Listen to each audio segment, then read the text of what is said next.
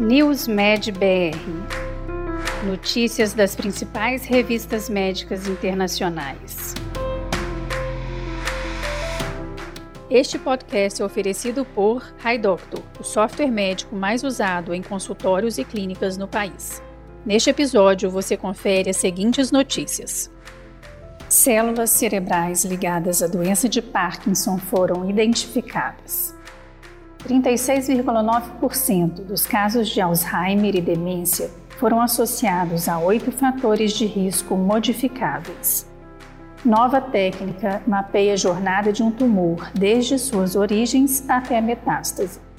Paciente em ensaio clínico recebe vírus oncolítico experimental contra tumores sólidos.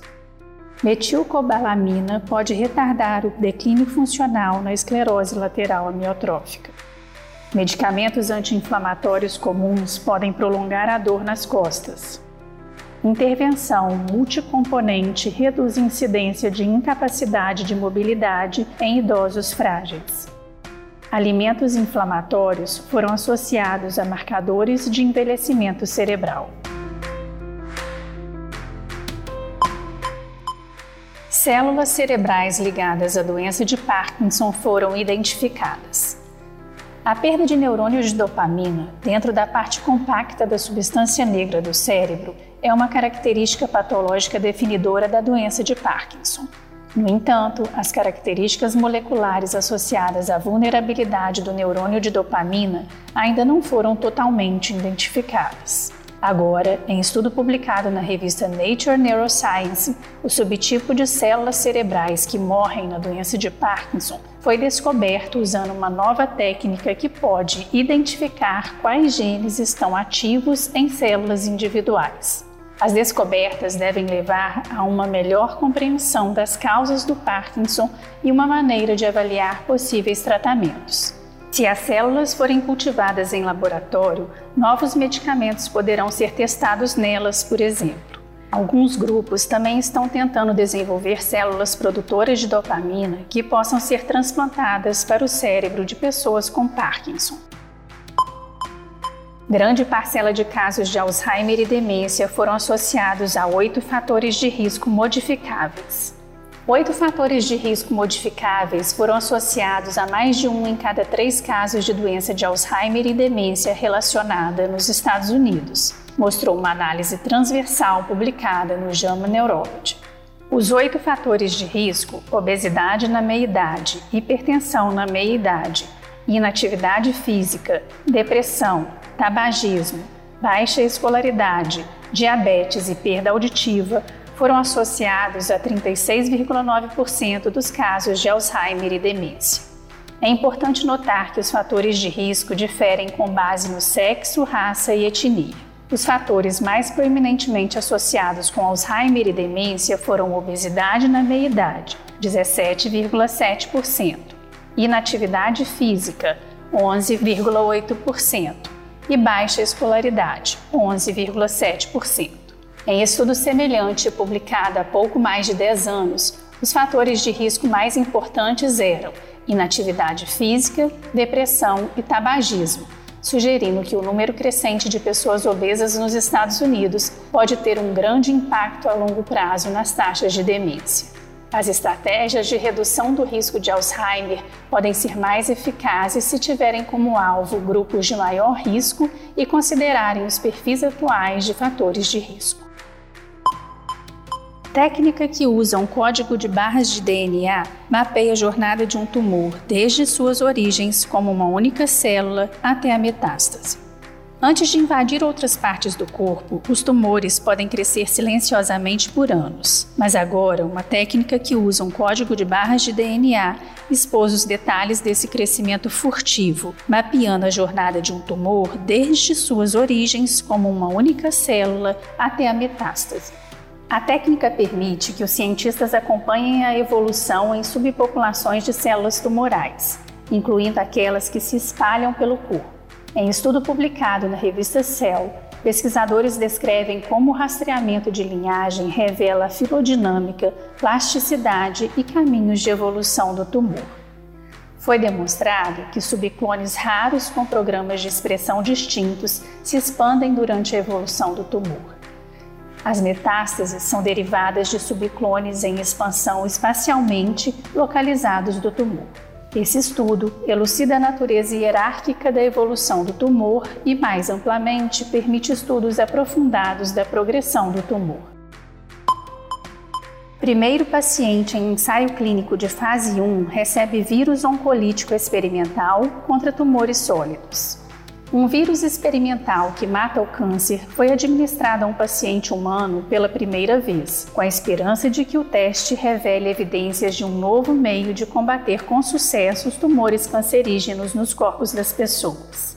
A Imugene Limited e a City of Hope anunciaram que o primeiro paciente foi dosado em um ensaio clínico de fase 1, avaliando a segurança do novo vírus capaz de matar o câncer quando usado em pessoas com tumores sólidos avançados. O candidato a medicamento CF33-HNIS, ou vaccínia, é o que se chama vírus oncolítico, um vírus geneticamente modificado projetado para infectar e matar seletivamente células cancerígenas, poupando as saudáveis, e demonstrou reduzir tumores de câncer de cólon, pulmão, mama, ovário e pâncreas em modelos pré-clínicos de laboratório e de animais.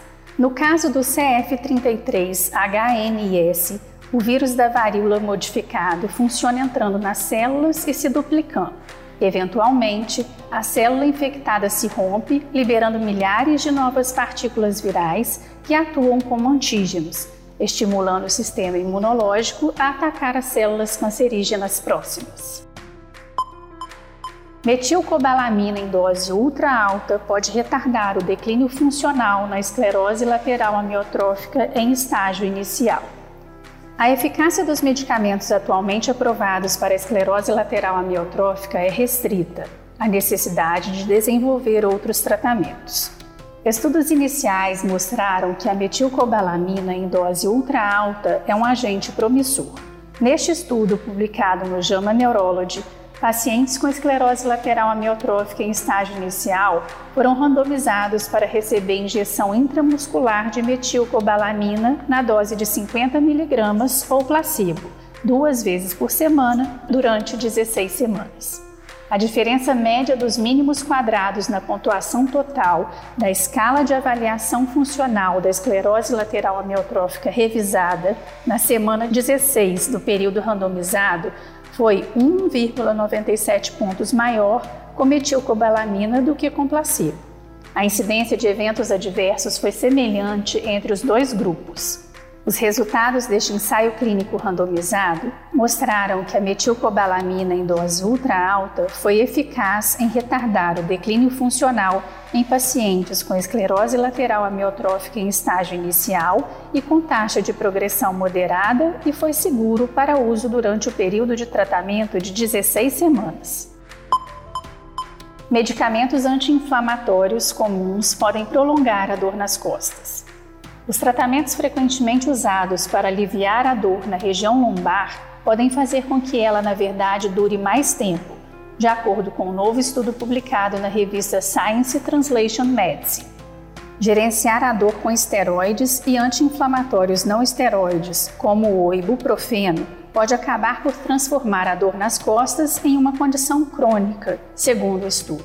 Uma análise ampla do transcriptoma em células imunes de pacientes com lombalgia aguda, acompanhados por três meses, mostrou que os genes inflamatórios dependentes da ativação de neutrófilos foram regulados positivamente em indivíduos com dor resolvida, enquanto nenhuma alteração foi observada em pacientes com dor persistente, de modo que a regulação ascendente transitória das respostas inflamatórias conduzida por neutrófilos foi protetora contra a transição para a dor crônica. Em roedores, os tratamentos anti-inflamatórios prolongaram a duração da dor, e o efeito foi abolido pela administração de neutrófilos. Assim, esses achados demonstram que, apesar da eficácia analgésica em momentos iniciais, o manejo da inflamação aguda pode ser contraproducente para os resultados a longo prazo de pacientes com lombalgia. intervenção multicomponente pode reduzir a incidência de incapacidade de mobilidade em idosos frágeis. Estudo publicado pelo The British Medical Journal teve como objetivo determinar se uma intervenção multicomponente baseada em atividade física com suporte tecnológico e aconselhamento nutricional previne incapacidade de mobilidade em idosos com fragilidade física e sarcopenia. A intervenção multicomponente compreendeu atividade física de intensidade moderada duas vezes por semana em um centro e até quatro vezes por semana em casa. Dados de actimetria foram usados para adequar a intervenção. Os participantes também receberam aconselhamento nutricional personalizado. A incapacidade de motilidade ocorreu em 46,8% dos participantes atribuídos à intervenção multicomponente e 52,7% dos controles. O estudo concluiu que uma intervenção multicomponente foi associada a uma redução na incidência de incapacidade de mobilidade em idosos com fragilidade física e sarcopenia, e pontuações da bateria de desempenho físico de curta duração de 3 a 7. A fragilidade física e a sarcopenia podem ser um alvo para preservar a mobilidade de idosos vulneráveis. Alimentos inflamatórios foram associados a marcadores de envelhecimento cerebral. Dietas ricas em alimentos inflamatórios foram associadas a marcadores globais de envelhecimento cerebral e doença de pequenos vasos cerebrais na ressonância magnética, mostrou um estudo transversal publicado na revista Alzheimer's and Dementia. Em comparação com dietas anti-inflamatórias, aquelas consideradas pró-inflamatórias no índice inflamatório da dieta foram associadas a menor volume cerebral total após ajuste para covariáveis demográficas, clínicas e de estilo de vida.